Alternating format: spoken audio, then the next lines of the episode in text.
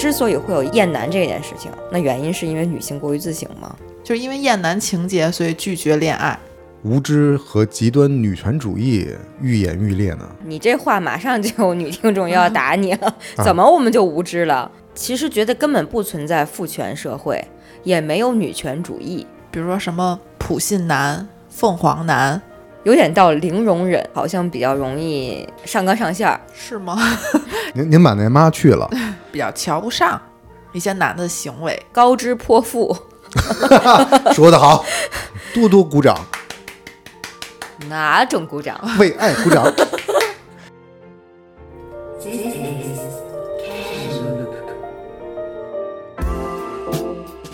Hello，Hello，大家好，我们是开塞路，露。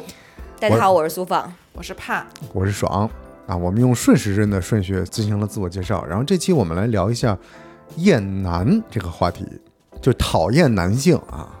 为什么呢？我哪知道啊？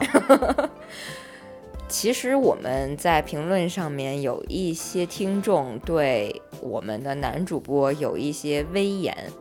嗯，嗯，其实我们想自我剖析一下，然后就想到了聊这期话题。为什么会有听众会对男主播有一些意见？一个是他需要自己反省一下啊，一个是就是大多数男性听众好像没有对我们两个女性有什么不好的评价。嗯，还有一点就是感觉现在周围的女性同胞好多都不太想谈恋爱，对，感觉就是比较厌男，产生不了那种激情和欣赏。是，所以要探讨一下为啥厌男呢？嗯，为什么呀？就是现在感觉看网络上的好多评论，就是男女对立的声音特别的强烈，就感觉男女两个生物不能共处，所以大家好像对爱情这种异性恋就比较排斥。之前大家都觉得爱情是很值得歌颂的，然后现在大家都会觉得我要拒绝爱情。如果从女性的角度看，就是有点厌男，就是因为厌男情节，所以拒绝恋爱。是是因为厌男，还是你们这个无知和极端女权主义愈演愈烈呢？你看，你这话马上就有女听众要打你了，啊怎么我们就无知了？没有没有，我就是说有有一些现象，就是因为盼刚才说网上很多声音嘛，因为我也在网上看到过一些这种类似的声音，啊、我的最大的感受就是 对两性不太了解，就表现得很无知，然后发表了一些言论，这是我的直观感受。我可以理解，我嗯认可的。我为什么想聊这期话题？我就觉得身边有好多年轻的姑娘，就大概是在二十岁到二十八岁，甚至有的在三十到三十五期间，都开始不谈恋爱了。嗯，你问起来为什么呢？就会说没找着合适的，这男的都不行，没有一个能拿得出手的，这男的都什么玩意儿啊？哦，就是所以他们开始趋向于追星，呃，喜欢偶像，来代替他们跟男性的正常交往。其实我觉得挺不好的，就是有点儿毁了这一代。因为我不是这样的人，但我看我身边有好多这样的人，我就很纳闷儿。嗯，你可以纳闷儿，人家可能不觉得自己毁了，他们可能很享受这个过程。我疑惑点就是现在好像会给男生起很多标签儿，比如说什么普信男、凤凰男、妈八宝男，男，对，对然后这种标签都非常的负面，那大家都带一种情绪那也有绿茶女啊。啊，对，那现在我们可以来想一想，就是有哪些现象是现在“厌男”这个两个字导致的？就刚刚像你说的，比如说回避社交，就不想谈恋爱，拒绝和男性相处，嗯，要不就是提到男性，就会有一种鄙视的感觉，就他们不行。就我有一些朋友，他们会弄个群，在里面经常骂男人，但是这个点，这点吧也不是特别明显，就可能今天男上司怎么着了，就是吐槽一下对，吐槽，哎，他是不是受到过很多伤害呢？来自男性的？我觉得那可比我从男人身上得到伤害少多了吧？就是，嗯，怎么说？就好像他们是在碰到的一些人身上，感觉有一些典型特质，比如说这个事儿可以给安到一个词上啊，你看这人一看就是个妈宝男，哎呦这可不行，这婆婆怎么弄啊？这然后他们的交往就停了。再碰见一个，哎呦这人一看就是凤凰男，这凤凰男那个整不了，就会他们会有点照着病来看症状，嗯，然后把这个人的一些毛病归结为这个病，那这个人就被判了死刑。所以我感觉身边有一部分女性，她们对男性的忍耐程度比较低，或者接受度比较低，有点到零容忍，就感觉可能看到一些小的现象，就会把它放大，然后认为这些现象的背后会有一个这样这样这样的男人，而这个男人不可接触，这也是导致了他们就是循环性的回避，可能慢慢的在经历过几次之后，就感觉男的都什么玩意儿啊，那就算了吧，自己活得也挺好，或者开始趋向于把自己掰弯。对，我觉得也还有一点就是这个社会风潮嘛，大家现在不都说什么 “girl helps girls”，嗯，就有一种女性互助嘛，女性之间的就是友情更加的坚固了，就是对男性有一种对立情节。嗯，所以你看这个，呃，女性互助这个点，它就是女性首先在潜意识里面把自己的地位放低了，然后才女性互助。她为什么互助啊？是不是因为你是自己潜意识里就认为自己是弱势呢？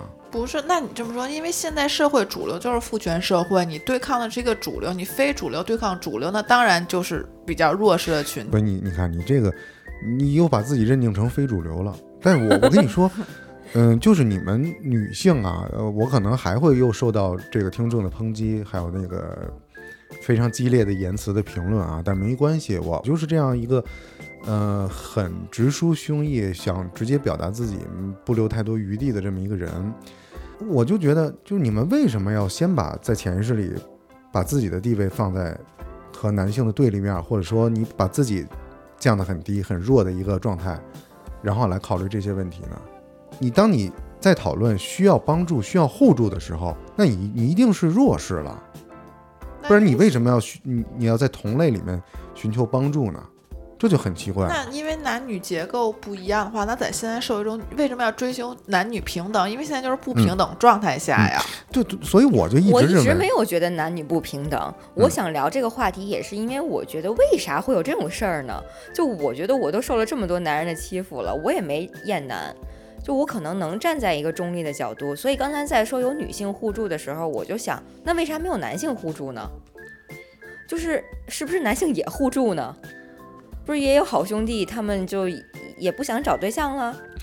对这个问题就是就是女性一定会把这些事儿放大成，首先她给她一冠一个帽子，做一个什么女性互助这么一个团体，然后大家再再聊这些事儿。但是我们男性来说呢，可能就约两三个哥们儿，大家一起喝喝酒，一起聊聊，可能我们也就是面对面的那个，就就好像你们建了一个群骂男生一样，我们可能就吐吐苦水儿。比如说我的一个哥们儿最近跟我吐槽，他说这个最近想看球，想约我出出来喝酒，找个地儿能看球，因为他在家呢，就是被压迫到晚上看球不能开电视的声音，他就觉得自己很憋屈。但是你看，我们就不会把它上升成一个什么厌女啊什么这种词汇或者一个一种现象。那怕老婆嗯，是不是一个词？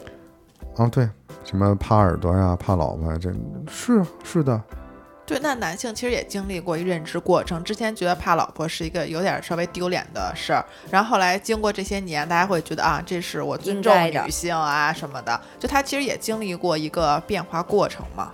是，我觉得，那你这个朋友，嗯他为啥不能跟他媳妇儿说，我就要看球呢？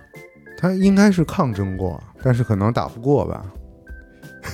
你看，所以我觉得男性也有时候在，对啊、我们也是也有的时候也是弱势群体啊。所以女生就比较容易给下定义、冠个名，因为像什么嗯，绿茶女这些，应该也都是女性起的名儿，对对对，定义某些人。是女的好像比较容易上纲上线儿，嗯，是吗？您您把那妈去了，是比较比较较真儿，是吗？嗯，嗯，你可能比较较真儿。啊、那我挺代表，对你很有我不能代表性我，我不能代表任何人。我觉得就是呃，在燕南的这些人里面，我能看到一些现象，比如说有的人他恐惧男性，有吗？就是我，因为我不是这样人，我特想知道有没有有女性恐惧。我觉得就其实是从是文化根源嘛。其实小的时候，我我不知道男性见到女性的生殖器官什么样。其实如果小的时候以以我的视角，如果见到不小心看到男性的生殖器官，其实是非常恐惧的。就单从生理上来讲，嗯，是觉得是个外星人吗？害怕被入侵，有可能或者从小受到教育吧，你会觉得那个东西是是不好的。对不好的，而且本身就是男女悬殊也很大，就会觉得会可能会受到侵犯。那有道理，那个根源就是说，如果这个恐惧来自于不同物种之间，这个不，构我们我们我们是是同个物种，同个物种。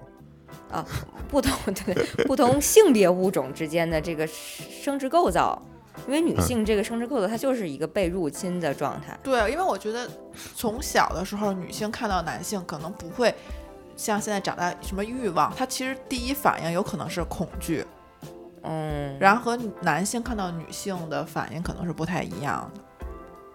我能说我第一次看到也也觉得恐惧吗？是那是一深渊是吗？对啊，真的这么觉得吗？真的是这么觉得。我也觉得有点恐惧，但是好奇心会更大，也觉得恐惧啊。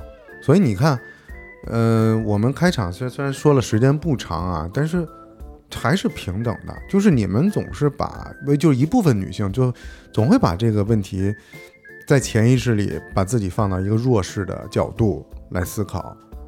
这个时候，你们就会忘了男女本来就早已经平等了这件事儿。但是为什么会有这种思维模式？肯定就是还是社会结构，或者说嗯从小受教育是让女性有这种认知的。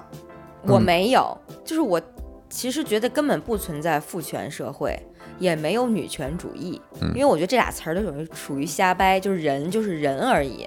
这世界上分为两种人，一种男人和一种女人，这两种都是人，在这两种人之间产生的差异和矛盾，它不是自己给自己加上的，这个差异是就是生理结构导致的，就女性要生孩子，男性负责繁衍，这两方互相完成这件事儿，那这事儿就是怎么说，就是存在差异的平等。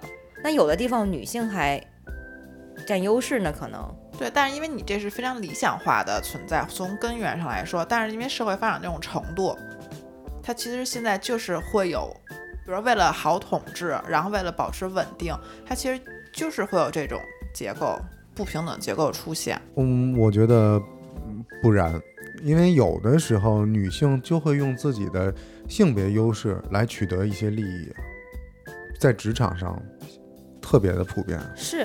那男性也会有自己性别优势取得利益吗？非常少。这个比例的权重一定是女性大于男性的。那最近这个王自如就不是吗？王自如是个特例了。那男的看王自如是不是也觉得恶心？哦，是的，那你们角度是什么呢？是因为他有一些言论吧，真的，嗯，这个人就彻底变了。那为什么王自如是特例呢？就是其实他这就是一个权力的问题嘛，上位和下位。那是因为女的当权的比较少，然后男的媚上趋炎就附势的情况就会少。对吗？那如果都是嗯男上司，那为什么就像那个芭比说，为什么女性上位者非常少？你是想说武则天吗？不是，那你看，就因为有一个武则天能被大家传世那么多，就因为她嗯非常特例。我一直都觉得在职场上，女上司是喜欢男下属的，男上司会在女下属身上找到更多的这个认可，就是这是异性相吸的，在工作中是这样的。对，男女搭配干活不累嘛。当一个男的，比如说你，你觉得在职场里面，女性上司对你说的很多话和要求你做的事情是不可理喻的，但其实我们女性跟女性同性领导之间相处更难，就嗯这个同性之间的这个厮杀会比你们之间会更剑拔弩张，可能你们之间还有一些微妙，嗯，还可以有一些太极，但是你一个女孩面对苛刻严厉的女上司的时候是很痛苦的。你看，你说到这个职场里面的这个这种交锋啊，我就有这个现身说法的例子。比如说，我之前供职一个公司呢，当时我进去的时候，我是比较，嗯，算是带着才艺进去的，什么能歌善舞啊，琴棋书画呀。当有一些活动的时候，都会把我推出去。但是当他的一些情绪价值没有得到满足的时候，他会批评我说我这人要表现的情商高一点。换一句话说，就是他有的时候我因为工作说的一些话，甚至是语气，让他觉得不舒服了。可是对我而言呢，在工作的场合里面，我是要减少沟通成本的。我为什么要哄你开心呢？在这个时候，女性的领导的角色，她就不仅要求工作上的内容，她就在工作之外的内容，她还要要要求情绪价值。但是不好意思，我是来工作的，对吗？在这个时候，你就不要求平等了，我还要额外的付出一些东西。不是女性领导都这样啊，嗯，是的，只是这是一个特例。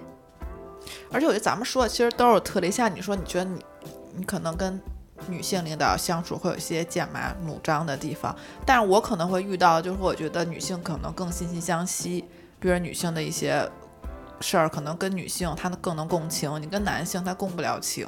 嗯，都有对，有的时候这事儿你跟男的那儿好办，有的是你跟女的那儿好办，还有那么多职场性骚扰呢。对，那也是这个女性在这个环境中受到极大的侮辱啊，她也没办法说嘛。像最近咱们你让我看的那个无所畏惧嗯，里面职场性骚扰这个问题，它它其实如果换了是一个女上司，这些问题就会好很多。虽然咱们刚刚那个，其实，在潜意识中也是把男女对立了，在谈。对，所以就是说这个恐惧，我觉得厌男这个事情就分成了两个层次，一个是因为恐惧男性和恐惧异性导致的这种反感、抵触和厌恶，还有另外一种是女性处于一个上位。就比如说你说的这个你不喜欢的女领导，她要求你提供情绪价值，但她其实一部分程度是在蔑视你，你可以理解吗？就是他觉得你没有达到他认为的在工作中的工作情商，而他对你是往下看的。有一部分厌男的人是自上而下的，有一部分是自下而上的。对，就是刚刚说那个自下而上，就是去年发生的那个唐山打人事件，你们还记得吗？记得，撸串儿那事儿对撸串儿。对对对其实这种好多是生理性的。如果你见到一个女性，你觉得你们俩其实实力是比较对等的，但是如果男性开始使用暴力的时候，其实就是会有一种恐惧。为什么？就是接下来有一段反应，就是女性为什么老觉得男性有人在跟踪自己，或者说独处的女性。如果不是这种比较健全的小区，她会很害怕。有的人会把、故意把自己的门口多放一双男性的鞋呀，或者装上监控。但男性其实不会对女生有这种恐惧，这种生理上的这种实力是是是力量的恐惧，这也也也有，对，或者男性只有对男性的那种实力悬殊的恐惧，大部分我说大部分，嗯，但这种这种恐惧其实就很本能，这种暴力行为情况下，然后女性经常自己走夜路的时候会格外小心。对男的不会吧？有的时候，好多人会说：“女的，你为什么那么矫情，大惊小怪？因为你是这件事儿，我就觉得你很难跟男生共情。这种共情不是换位思考，因为你从小没有经历过这件事儿，不会觉得有人在跟踪你。没有吧？嗯，有过。而且我小时候也会，就是在姥姥家楼下被一群大姐姐围攻啊，也很恐怖的。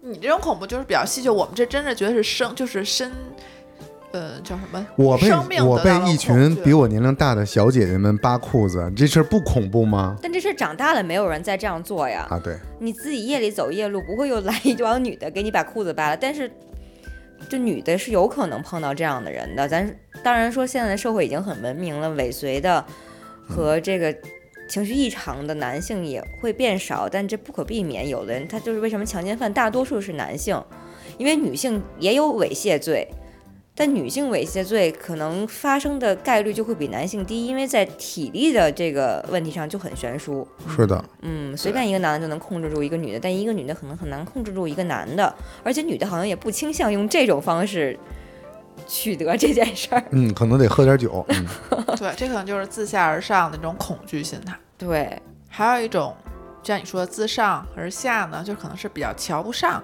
一些男的行为。比如说现在有一个词叫什么“高知泼妇。说得好。”，我特别想买一件那个衣服，写在身上“高知泼妇”，就是真有高知女性，她们也受过了很多的教育，然后在职场上的经历，她自己其实是自认为到了一定高度，客观上也到了一定高度的时候，其实这是真的，我可以承认的，因为我现在看一些男的，他们确实挺 low 的，他们确实从能力上、自信上、态度各方面都跟你不是一个水平的时候，那这种自上而下的蔑视导致的厌男，我觉得这是不健康的啊。就每个人都有自己能力的这个大小的区分，自己经历过往的不同，但不能因为你位高权重或者你经历过什么，你就开始蔑视不如你的男性，而因此导致的这种厌男。嗯，这个厌男就变成了，可能你看过一个人是个 low 逼，两个人是个 low 逼，三个人是个 low 逼，你就觉得他们男的都是 low 逼，这是不成的。但我们聊说的这个，可能就是可能是普遍现象，或者是就是比较而出来。有些男的可能这种相对于女性这种行为比较多，就比如在公共场合，我就会觉得我因为最近经常去图书馆，嗯，我就发现就是男的真的比较不注重于卫生。如果我旁边每次说图书馆坐了两个男性，我觉得就是，比如说是意味，或者说在那个公共场所接电话这种行为出现的比例就是比女生大。嗯，据我观察，就有的时候你验他，就你觉得他好像有点不太在乎旁边人的看法，影从而影响到了别人。但女性多数比较喜欢于自省，不喜欢打扰到别人。对，还是这件事情，比如说，你觉得你这个女上司的问题，我觉得你其实心里有对她的不认可。嗯，如果他是一个男的，也那也一样会。就是如果他的级别和能力高于你，而他是一个男性，对你说出这种话，你觉得操，傻逼。嗯，但是如果这是一个女的，你就会说，他们这女的烦死了，凭什么？还是就是反过来，如果是男上司说女的，或者是男上司看到了女下属的工作能力差、情商低，可能男性会趋于一个视角，就是嗨，小姑娘嘛。对，但是你反过来，这个问题就会尖锐，这个矛盾就会放到这个高位女性身上，就会产生出来啊，这女的特别的控制欲强，特别霸道。对啊，就跟为什么都会说是女强人、女博士，那没有那博士就没有男博士，博士就是男博士就是博士，然后但是女博士就是比较就男人、高知的，女人、女博对，士三种，对，一定要给拎出来说。是。是吧？不公平。那这个不公平是来自于以前大部分还是受良好教育、处于位高权重、可能能当博士的人，大多数是男性嘛，而是后来发起的女性力量越来越大了以后，会有一个对啊，所以差异嘛。这就是我说的，开始就是父性社会，因为男生就是在这种社会资源之中，有限的资源中比较容易获得这些资源嘛。那其实这就是后天，你可能从人的本性来说没有区分，但是后天这种社会，那他就是先把资源让位了给了男性嘛，那就形成了父权社会啊。但是我可以认可，对，而且有的时候你可能不是真正讨厌这个男的，你就是讨厌这种父权社会下对男的这种就是男的有的这种优越感的讨厌。为什么男的就可以不拘小节，然后可以不做家务，或者说他就觉得这个就理所应当，然后女生就要背负一些责任？然后再自省。对，我觉得这个时候我应该反击，然而我并不知道我要说什么。可是我们家就是我做饭呀，我也没说什么呀。那你有特别厌女的地方吗？分人，有的女的做的一些事儿也实在是让人很讨厌。比如说有一天我在街上看见一个女的，她在等红灯，我是过马路，她从车窗里要扔出一张纸出来，她把那个纸撕的稀碎，天女散花状扔了一张纸，我直接就指着她鼻子骂，我说你素质可真他妈低。对，但是我现在说了一个点，就是咱们厌男和厌女应该区分出性别，因为如果这事儿如果是男的做和女的做都讨厌，那你就说明你讨厌是这种行为的人。但有些事儿就是说可能男的做你就会很讨厌，但女的做你可能就觉得还行。不，但你看刚才我说这个例子啊，就是你刚才说你在图书馆看到普遍不讲卫生、不拘小节的都是男生，女的也有啊。刚才我说那不就是吗？但我觉得这种比例就男生会比较多。是啊，你看这也是你们女性这个别你们女性，我觉得这个视角不一样。就是盼盼她就是一个女性视角，她可能看见男的不讲卫生的时候，她就会记得住；嗯她看见一个女的不讲卫生，她就没记住。记得住，因为我这事儿就是观察了，我在心里就是有观察就这件事。就你很你你会很在意这个点，因为我觉得，如果女性意识到自己可能身上有一些味道，她可能会自己处理，或者会觉得不好意思。那男生意识不到不好意思，或者说觉得没给别人带来什么困扰，他就会觉得不拘小节就是我的个性。但是女生好像很少拿什么我不拘小节，我这种邋遢当成自己的一个标签儿。那这话我就要反驳你了。咱俩有共同的高中同学，咱们你应该知道是谁吧？就是这个女生就经常不洗头，身上味儿挺大，嗯，坐在你前面，我斜后面。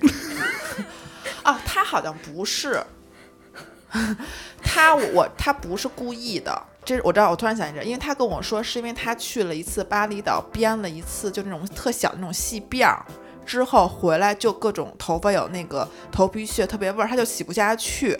那次我特意我们俩聊过这个话题，就是他其实心里会对这个是有抱歉，就是你懂吗？会有抱歉的，或者有原因的，哦但男生不会自省到是我的问题，他可能还会觉得我特有男子气概，还会沾沾自喜这件事儿。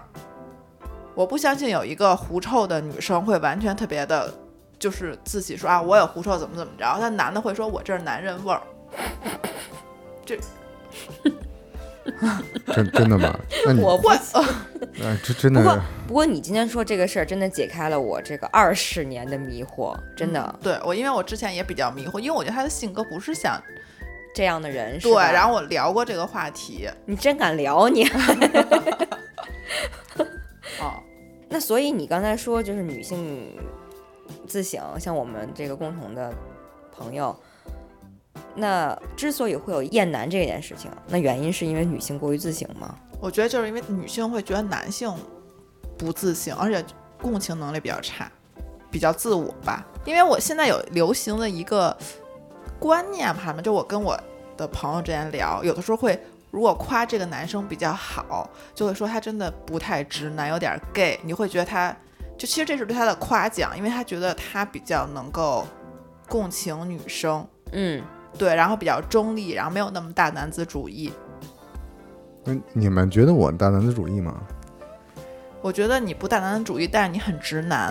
啊，对，我觉得直男挺好的。我也觉得直男挺好的。嗯，像我已经就活到这个岁数了，我非常讨厌啊！我现在非常讨厌，因为以前在职场上我也会刻意的会照顾一些特定人群的，比如说一些女性，像比如说那女领导，会照顾她的情绪说话。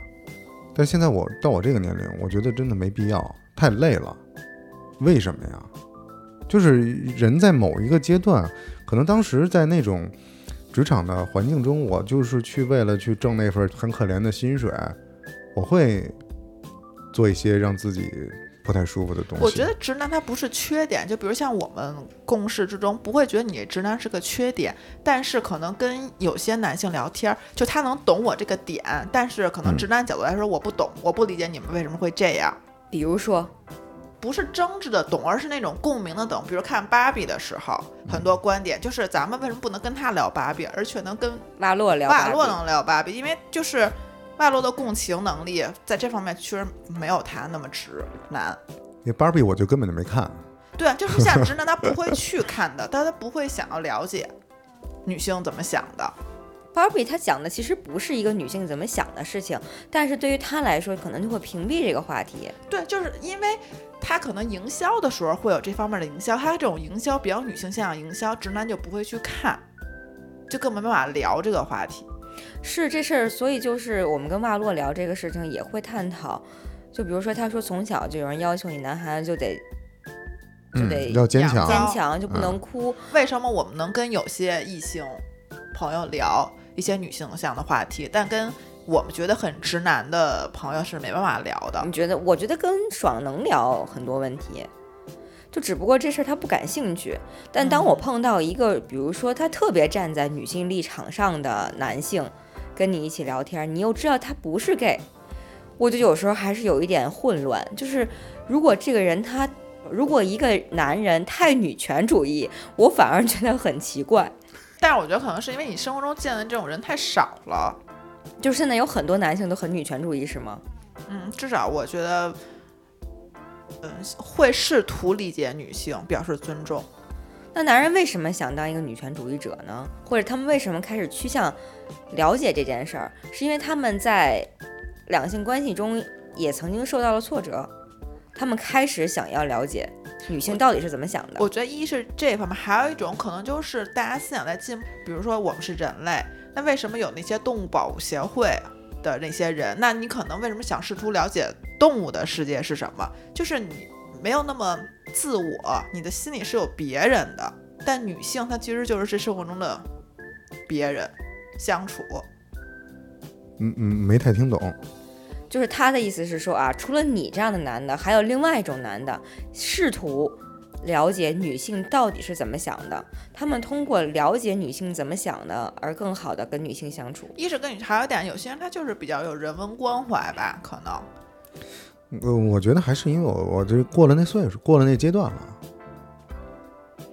就其实你我们在聊这个话题，因为男性是这样，他在求偶的这个年龄阶段，对他会特别去猜女孩的心思是的，啊，他会试图去接近，带有目的性的。但你看我这种就有孩子有家庭的，那我我还要去做这些事儿，多奇怪那你这！啊我很功能性啊。那我比如说，就是我刚还拿那动物，可能要比喻不恰当，但有些人他就是比较觉得人和动物是非常平等的。比如说你对宠物的爱，他很无私；但有些人他就是对宠物，他就是有一种居高临下，我比较高动物一等。嗯，但每个人的思维是不一样，但是你有的时候你跟那种就是，就是我觉得有些人是追求平等、追求互相理解的，就是想要知道自己另一个跟自己不太一样的物种到底在想什么，就是没有那么自大，就不是因为功能性才去了解这个人的。就假如我不谈恋爱，我也想知道女性是怎么想的。你就是说在咱们不谈恋爱的情况下，咱们也想知道男性是怎么想的对啊，就是你想知道别人是怎么想的，不然的话，你不觉得你很就是很自大吗？在这个上，你只以自我为中心，不然的话，这样是没有办法交往的。因为男女之间不光是，就是对，是不光是异性交性交往，有很多方式的交往。是的，所以我就是这样的人啊，我挺想知道男的到底是怎么想，他们为什么这么想，所以我就不厌男啊。但是我挺同意爽说的，就是在男性处在一个求偶阶段的时候，他们会反复思考嗯女性是怎么想的，而大多数这样的人开始理解女权主义，也是有一些的目的性。对啊，那所以好多人就可能会觉得，那就是结了婚之后，关系稳定之后，就有点儿就共情能力变低了，因为这个需求变低了。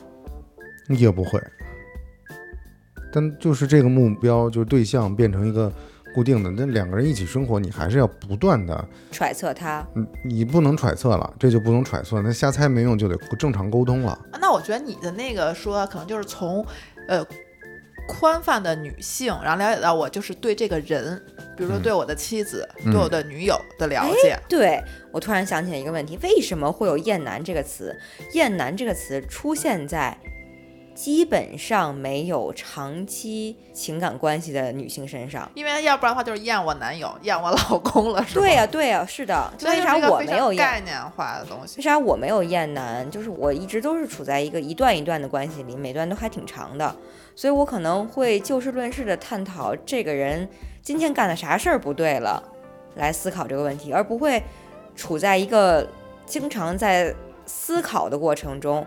这种啊，你就比较我突然明白了，就是我身边很多厌男的女生，她们都是在不断求偶失败中反复的这个过程。比对，如所以他们在社交软件上一天嗯刷出来五十个，然后有三十个人是傻逼，他们就会有这种 因为大家都可能没有那么详细的了解，他就是了解一个男性，就比较概括，就比较抽象的这么一个概念，没有了解嗯具体的这个人。而且像刚刚开头是说的，可能网上造了一个词，但是你觉得他有一些这样的现象，你就会给他冠上这个帽子，但其实你没有深入了解这个人，他有很多面相。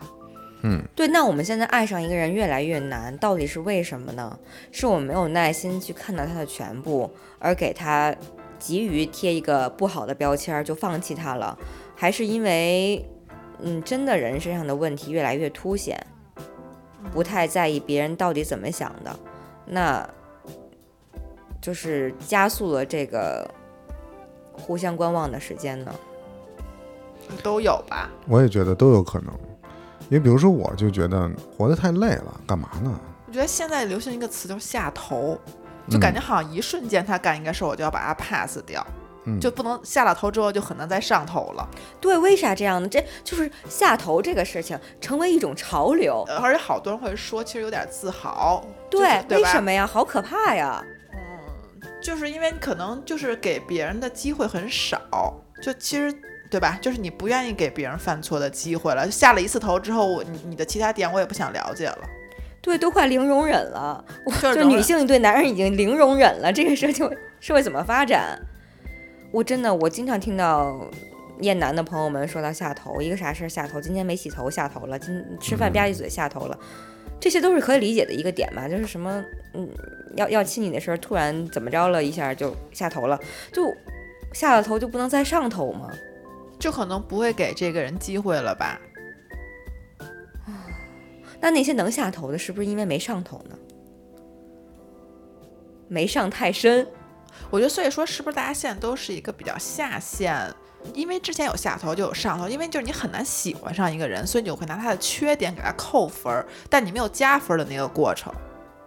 因为以，前因为你老加分儿加分儿，其实他有一个小缺点你就忍了，就觉得哎无所谓嘛，因为毕竟我很喜欢他很多点就算了。那现在好像就是你很难喜欢上一个人，你都没有加分儿项，你一直看他的减分儿项，那就那可不就是厌了吗？是吗？反正都是对我来讲都是一些很奇怪的社会现象。但是我然哦，哎，我觉得还有一个点，就像你说的追星，就因为如果你追星了，你看到的都是男的对明星上头，你永远对明星上头，然后对现实中的男的下头。对，但是那现实生活中，如果拿美貌，如因为明星很多都是美貌的，那现实中的男生他他如果他真的能美貌成那种程度，他可能也当明星了，你就见不现实中见不到那么多帅哥嘛。其实也是一种逃避，你们承认吗？承认。我不承认，我承认这个现象是这样，我没有这样。我我很好奇，就是我也很困惑，为什么这些人他们开始执迷于二次元，甚至声优啊？因为我做这个行业，有太多人迷恋好声音的男生。嗯，其实这些好声音的男生长得都贼难看，就能出来很好声音的男人，大多数就是挺胖的。我大概试图理解一下，因为我也有个这个过程。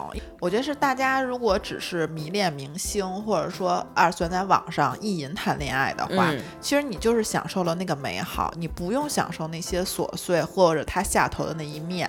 就是对现实生活的逃避。对，就是我只要沉浸在那种快乐之中就干嘛，我不想承担这个人的，因为那些人的。比如你明星的一些缺点，其实很很多你是看不到的嘛，或者说你会觉得他就算有缺点跟我有什么关系？我又我只要想让他的帅就好，然后他的才华就好，他的缺点我又不用承受，但我可以付钱买看他的那些优点呀。嗯，我觉得如果有一种经济叫意淫经济，那这个经济现在现象已经是覆盖全方位了。愚蠢，对，现在其实有很多科幻小说都是就是幻想，就是设想以后那种有类神经可以植入你的大脑，你就可以播在大脑中播放。就比如说你要看 A V 的这种，你可以私人定制任何你想要的情节，但其实你只要在脑子颅内高潮幻想了一遍之后，这事儿就解决了。你就是现在其实跟那些看剧、看追星其实是一样的，你只要精神满足就可以满，你不需要线下找一个人。嗯，嗯，人类就是这么灭亡的。对，就是你和人的互动越来越少。我觉得这个好可怕。我还是我觉得恋爱啊，爱情和你认识一个人最有乐趣的点，其实是你知道他真正的样子，嗯，才是真的有意思的点。要不你永远看到的都是假象，甚至有的人可能愿意活在这个假象中吧。对啊，因为我觉得是不是现实中很多残忍的一面大家都看过，那爱情中可有可无的东西，那我就看到它美好的一面就好了。可能不想把你的心力浪费在这个事上面，或者用在这个上面，就可能忙于生计奔波就已经够了。就有有一种，我每天上班都很累，我回家干嘛还要，比如说哄我的另一半，或者再跟他纠结一些什么日常的事儿，还要吵个架，那我不如打开剧甜甜的看一下，嗯，然后暂时逃避一下就好了。还是怪社会节奏太快了。嗯，工作压力大哈，嗯我们现在没有办法慢慢的认识一个人，和他相处。对，因为你职场的人际交往和你父母原生的人际交往，其实已经耗费你很多心力了。那这个爱情是自由选择的情况下，那我就可以不选嘛。对，这就像昨天我在咱们群里面分享那个视频，这个男主呢，他是一个出租屋的租客，他在第一次搬到新家的时候，发现有一个室友，然后家里一片狼藉。简单的碰面之后呢，他就要入睡了，因为要迎接第二天的工作。没想到第二天醒来以后呢，他发现冰箱上有一个小纸条，嗯，上面写着“昨天真是抱歉”。于是他又也用小纸条回话说：“你是说那个屋子乱吗？” 因为两个人工作的时间正好是颠倒的，所以很少有碰面的机会，就不得不利用这种传小纸条在冰箱上贴冰箱贴。哎，我就觉得这个特别美好，嗯，就是和我们现在快节奏的生活、科技带来的这种高效，形成了一个强反差，把我拉回到了以前学生时代。有的时候想和你心仪的小女生说一句悄悄话，会写一个小纸条，我觉得特别美好。这个时候呢，就是他把人的这个沟通和交流的节奏拉得无限大，你可能经历了一个十六小时，然后才能一个信息。对，才能和对方说说一句话，一个纸条。可是这一句话，一个纸条，在你心里会无限的放大一天的工作时间，等待你下一个纸条的出现。对，我觉得大家现在都要及时反馈。对，就是一个人，不是说所有的爱情都能天长地久，但你跟一个人真正交往，你们俩感情浓，是因为你们俩经历了非常多的事情，有可能经历过很多争吵，然后你发挥他身上很多宝贵的地方，是因为磨合那个过程，你有一天可能会发现，啊，这个人很好，或者这份感情很珍贵。但我觉得大家现在等不到那些，因为可能在磨合之中就就觉得算了吧，我干嘛需要这些麻烦的事儿？对，是的，我就觉得以前那种纸短情长的爱情真的挺好的。我 我必须要说一个啊，我这人很不厌男，但是最近有一个事儿让我太烦了。你说，呃，我也是在社交软件上想试图看我能不能认识个新的人吧。嗯大家也知道我是发生了啥事儿，我就用的 Soul，就觉得 Soul 可能大家还是挺好好聊天的吧。我想嗯试试，我也没咋用过，就认识了一个人，大概聊了有多半天儿，一个晚上。后来我说我要睡了，就说那把微信加了吧。就第二天我要出去工作一天，我的脚还受伤。嗯、这个人他应该是个很善良的人，我很认可的啊。就是他就想送我去，帮我怎么帮我怎么着啊，帮我怎么着。但我觉得我们俩其实根本不认识，咱俩才认识了也就十二个小时吧，线上认识十二个小时，你对我做这些有点太多了，而且我自己也是可以完成的，再苦再累，我我叫谁来帮我，我也不会叫一个我只认识十二个小时的人来。就在我完成自己拄着拐出去之后，工作一天，他给我发信息，我没有来得及回，我看了一下，他说的是苏苏，你缺不缺一个想你的人呢？我我当时一下我就不行了，我觉得我就是我，我可以理解你的善良，你的你的友好，但是你这样说话，我真的不行。你觉得他越界了是吗？对，就边界感吧。就是你是谁呀、就是你，咱们还没有到说这话的程度。我甚至除了知道你有一个名字，而这个名字还不知道真假以外，你说这些全都是过分亲昵的，太多了，对，too much，就是，所以大家这种情绪的期待节奏太快了。嗯他可能觉得前一天我们刚刚认识，然后第二天我们就能聊得比较火热，他也给我解释，他当时确实是想我了，但是我没有给他回信息，他也知道，不，他可能只是想到你了，但是他误解了，到我了，他也误解了自己的意思。对他想到的也不是一个真的我，因为他根本不认识我。对，就是这一点就让他开始说了这样的话，他也觉得嗯是不太合适。就这个现象太密集、太多的情况下，会让大家有一种不想谈恋爱、不想接触人，或者对这个新接触的异性的底线越来越低，就很快就会把它 pass 掉，因为大家这个期待值太高了，回应的太差了。所以就是没办法在现代社会上好好认识一个人，多聊一段时间再说。嗯，从这个角度上，我能理解慢为什么慢慢大家都厌男了。就因为可能男生有时候想要跟女生进一步交流，他们可能也会学一些技巧的话，和之前不是有那种课程吗？嗯，就是怎么跟女生聊天，然后展现 PUA 对对对对，展现出自己有魅力的那一面。那可能有些人就是只学了一个表面，没有学好，或者真的，因为他们可能也没有真正的共情，然后他就是学了一些比较油腻的技巧。是，这就是前两天我不是让你俩看那个电影儿嗯《鹦鹉杀》，嗯，就是为啥 杀猪盘能成功呢？我觉得还是很多女性是缺少情绪价值的陪伴的。对，我觉得一是缺少，还有一点就是很多男可能在现实生活中有一些男生做不到，但是这些无微不至的这些问候啊、关切啊，或者那种小浪漫，给对方唱歌，这些人都做得很到位，就很容易虏获对方的芳心。完了完了完了，我肯定是我不行了。就这位这位男士，在说了这句话之后，让我不太高兴。他竟然给我唱歌道歉，我也不行了，我我我下头了，我真的是，我我是下头了，我想跑。就是可能进攻太猛烈了嘛，嗯，我理解有一部分女性可能会吃这一套，所以才会有杀猪盘，对。但是网上又有这个一个词，就感这就叫开屏，就感开屏，孔雀开口屏，对对对，就是可能他们会想展示，想展示自己了。哦，有有点道理。对吧？因为你像唱歌，还有现在可能大家都会觉得，一个人在的时候，他只要幽默，你会觉得他很好。但其实你极力的展现幽默，逗对方笑，其实这也是一个开屏的表现。那我想问问爽，你在嗯追求女性阶段嗯都干过什么事儿？你怎么开屏的？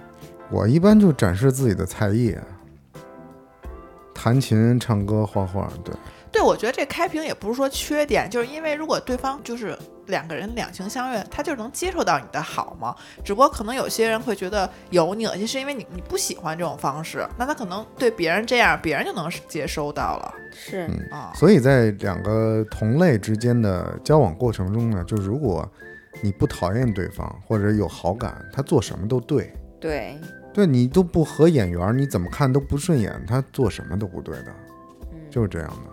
那我想问你们，你们最讨厌问盼盼吧？盼盼最讨厌男的说什么？矫情，特别烦男生说我矫情。那是你喜欢的男生，你关系中的男生，还是随便什么男生？就是有些事情你跟他思考，或者可能立场不一样，然后在讨论的过程中，男生会可能会说说你们女的就是这么矫情。你看，我觉得这个事儿就是亲密度和边界感，我就绝对不会说你矫情哦、啊，不会说他矫情，对我也没有那你会，说你媳妇儿矫情我。也没有这个胆量说判矫情，因为我们不是那种亲密关系。那就比如说我男友，他有时候会我们俩较真儿一点，他就会说我比较矫情，嗯，我就会觉得你都没有共情到我的点，你怎么能说我矫情呢？那就是因为你感受不到啊。嗯，然后你俩就会吵一架。会，反正论述自己的观点。对，所以所以我想劝你，就是你以后也不要太这个在意他说这些言论，就是我说的那样，他跟你的亲密关系到那个程度了，所以他会直接表达自己的感觉，仅此而已，他也没有更多的其他含义。那不是啊，比如说生产过程，我们俩可能会聊一些，比如说如果生产话题，因为他没有感受过那种痛，当然我也没有感受过，他就会说，那这有什么？大家都经历过这种，你们有的时候就有点犯矫情，那是因为他在臆测这件事情，那肯定观点是不一样的呀。对，就比如刚才我在录之前，我躺在地下练腹式呼吸，我我练腹式呼吸是因为我这个气息需要，然后我就想，哟，为什么有网上好多人教孕妇腹式呼吸呢？再说我也经历过这个做手术的这一阶段吧，我就我我就随便问了一句，然后爽就说这是为了什么什么来着？盆底肌，啊，我说那有啥用啊？你就说什么那个，哎，没用，这现在都是都是现在过于宣传。血那不是，那可能它它就是一些噱头，以前没有这些。那这么多妇女，这么多年，好几我们人类繁衍这么，以前谁训练了？那是是因为没训练，但是我确实我我的妈妈什么，嗯他们确实有漏尿问题。对，是因为这事儿之前没有被重视过，大家可能觉得就忍普遍，了就嗯忍了。但你们就觉得啊，那这么多年人都生孩子，但其实你们不行了。对，其实你们背后有点说，那你们女的就现在女的就是矫情，生活好了你们就变矫情了，我我没说有这个。潜意识，对不对？那为什么之前的女性不觉得这是个大问题？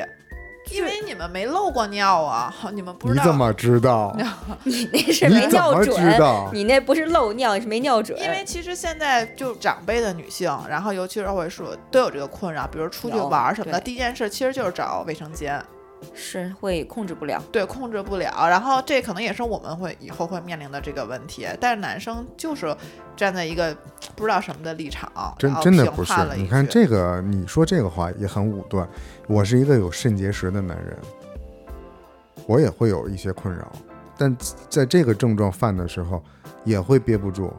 对，我觉得是这一点。就比如说我的观点就是，如果男性表现出一些脆弱很难受，但女生绝对不会说你怎么那么矫情，而是一般情况下第一句就问关心，哎，你们怎么会这样？但男生的第一反应就是女生矫情，我从来不会，不是所有的男生都这样反应。哦，哎，我能说句话吗？嗯，我觉得其实从我的经验来看，我觉得男性在承受病痛上比女性弱很多。嗯，对。但是我反至少从我点，比如说我身边的男性，比如说因为生病怎么怎么着，我从来不会觉得他是什么装的矫情，我第一反应就是出于关心你怎么了，不会给他下一个定义。你要这么说，就有点处于我处于一个高位来看他了，因为我知道男性确实没有女性承受痛苦的能力强。比如说我们生孩子，我们有大姨妈，所以当男的病的时候，就真的用一个词来说，就是比女的邪乎多了。那我既然知道他们一个是心理上的，一个是生理上的，导致他们在面对病痛的时候会更自怜，在这个时候我就会啊，嗨，这不就是让你赶上了吗？我们天天都这么难受，那你就照顾照顾他呗，就是这种自上而下的。这个时候我就是自上而下的了，我就觉得嗨，就难受呗。他没有咱们经历的多，就其实反方向就是在这件事情上，女生其实是在强者的位置。那在男生那儿看，就其实你们不懂，就是女的其实承受了更多的痛苦。嗯，我不知道男性有什么一般的视角，比如说女生拿不动一个什么东西，你的那个角度也是一样的啊，就是嘛，小胳膊小腿儿拿不动嘛，你是不是也是这样看的呢？你看到一个瘦弱女性在提重物的时候，男性也会有也还好吧。就比如说疼痛这件事儿啊，就是女性一定会说，因为我的每个月都有疼痛的那个日子，所以男生可能理解不了女生的痛。但是我还是要为男性说一句话，呃，因为这个肾结石的疼痛是十二度，生孩子是十，所以我是有体会的。我也是切身知道疼痛。我也比较不理解的一件事儿，就比如说发烧这件事儿，呃，尤其是在口罩这几年，当男生发生了这个，在网上也有很多这些例子啊，甚至大家都把它做成了漫画，就男生发烧了以后，哎呀，死去活来，也也被夸大了。那为什么我们男生来了病痛的时候一定要忍住，连哼一声都不不能呢？为什么呀？哪条法律规定的？对，这些可能也是 这个所以所以当我们也哼唧了的时候，你们就会说：“哎，你看你们男的也不行。”这就很不公平。没有，，我没觉得过不嗯公平，我反而在这个时候觉得男生挺可爱的，对啊，所以我会想在这个时嗯候更照顾他，因为我生病的时候我也需要男人照顾。是的，就是我们在嗯烧到起不来床的时候，也想要有人给你做一锅疙瘩汤，给你削个水果，买个黄桃罐头，也是需要的。这可能是一个调侃，但是大部分女性还是在照顾男性角度。反正，反正我们家就是这样，就是这几回发烧，我就觉得我妈和我就负责 照顾另一半，然后我都会觉得，嗯有的时候女生我说那种矫情，男生可能好多都会觉得女生是装的，就比如说女生没法换水。但是有时候男生会调侃，那你看你打我的时候，或者你平时怎么那么有劲儿，就会觉得你们女生有时候就会在装软弱，想寻求男生的帮助。我承认啊，我就是装软弱。我为啥什么时候都要强？我有男的在我旁边的时候，瓶盖我就不自己打，因为我这样就可以可爱，可以示弱。那为啥活都让我干了呢？其实我都能干。其实我一直有一种，就是老有人说你不要太强，你不要太强。我老给自己灌输一个概念，就是你该示弱的时候要示弱。但我觉得这个你就是有点被 PUA 了。你之强怎么了呢？就是你我累呀，我难受啊，我一人在家发烧痛苦养病的时候，我也没叫来一个男的伺候我，我不是自己忍了吗？所以我就觉得我不可能厌男，因为我需要男人的帮助，男人也是需要女人的帮助的，两性之间是相互的。那怎么避免这种厌男情节？也不是避免吧，就是缓解、减弱一点。多多鼓掌。哪种鼓掌？为爱鼓掌。我觉得男性和女性啊，它本来就是对立的关系，但是就是造物主把我们造成这个样子，我们也会因为爱情做一些仪式，然后来繁衍后代，就是合理的。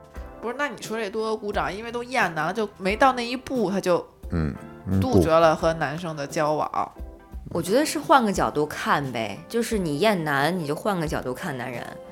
你厌女，你就换个角度看女人。对，你试图让自己用另外一边大脑思考一下他的人设。哦，他的真的是多换位思考，设身处地呗，就是嗯，将心比心嘛。虽然有的时候也换不到真心，但是你还得这样做。所以咱们要说的是两个层面的厌男，一种是像盼盼你刚才说，就是如果你男朋友说什么什么话，你就特别烦，比如说你矫情，指责你什么的，那你。这个时候你可以跟他当面的说这个事儿怎么办？但另外一种厌男，他是真没办法了，他就看谁都看不上，这事儿就得从自己根源上找问题。反正最后都是从自身找原因。然后这事儿就是，你看咱们评论上面就有人说，为什么一谈到。性缘脑的时候，都是女生在自省，男生没在自省。当什么时候就男性看女的不是在选妃的时候，那女的其实就可以不用这么想了。我觉得就是因为男性现在没有危机意识，所以也可能是我们讨厌他的原因。就是你被讨厌了，然后你还在那儿就是沾沾自喜，普信男就是既普通又自信，你凭啥自信呢？对，而且男的有的时候这都是女生在说厌男，那有的男的根本就我不知道男的感受没感受到这种社会的厌男情节，感受到了。那你们的态度就是无所谓是吗？我觉得这事儿，我可能又又要被一些女性听众讨厌了。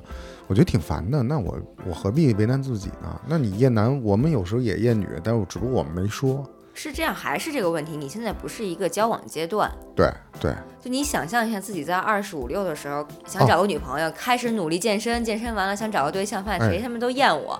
那你从胖变瘦，健身这个过程，也是因为你不想被人别人厌呀。对，哎对，所以所以我现在没有这问题，就是因为那阶段已经过了。在那个时候求偶阶段，我是真的穷尽自己所有的努力，来让自己变得被异性所喜欢的。对，所以我觉得女性这种厌男也没有不是都是负面的，就是因为你 push 他们，男性他其实有的时候会自我改变，不管他的目的是什么。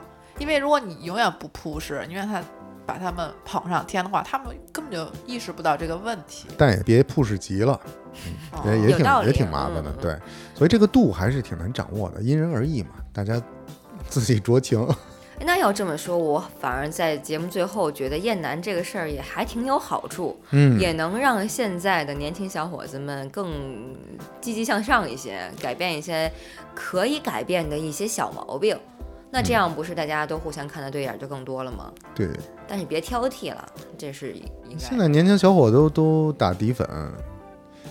这什么散粉我也不懂啊，都化妆也挺好，挺精致的。我觉得不是，就是女人不是厌男，是厌劣质男。嗯，哎，哎呦，都到节目最后了，我突然想到，我的厌女情节就是这个假脸，这假鼻子、假苹果肌、假嘴唇，不是你可以那什么，爱美之心人皆有，但您能整的那个什么一点吗？就是有点个性，就大家都一样。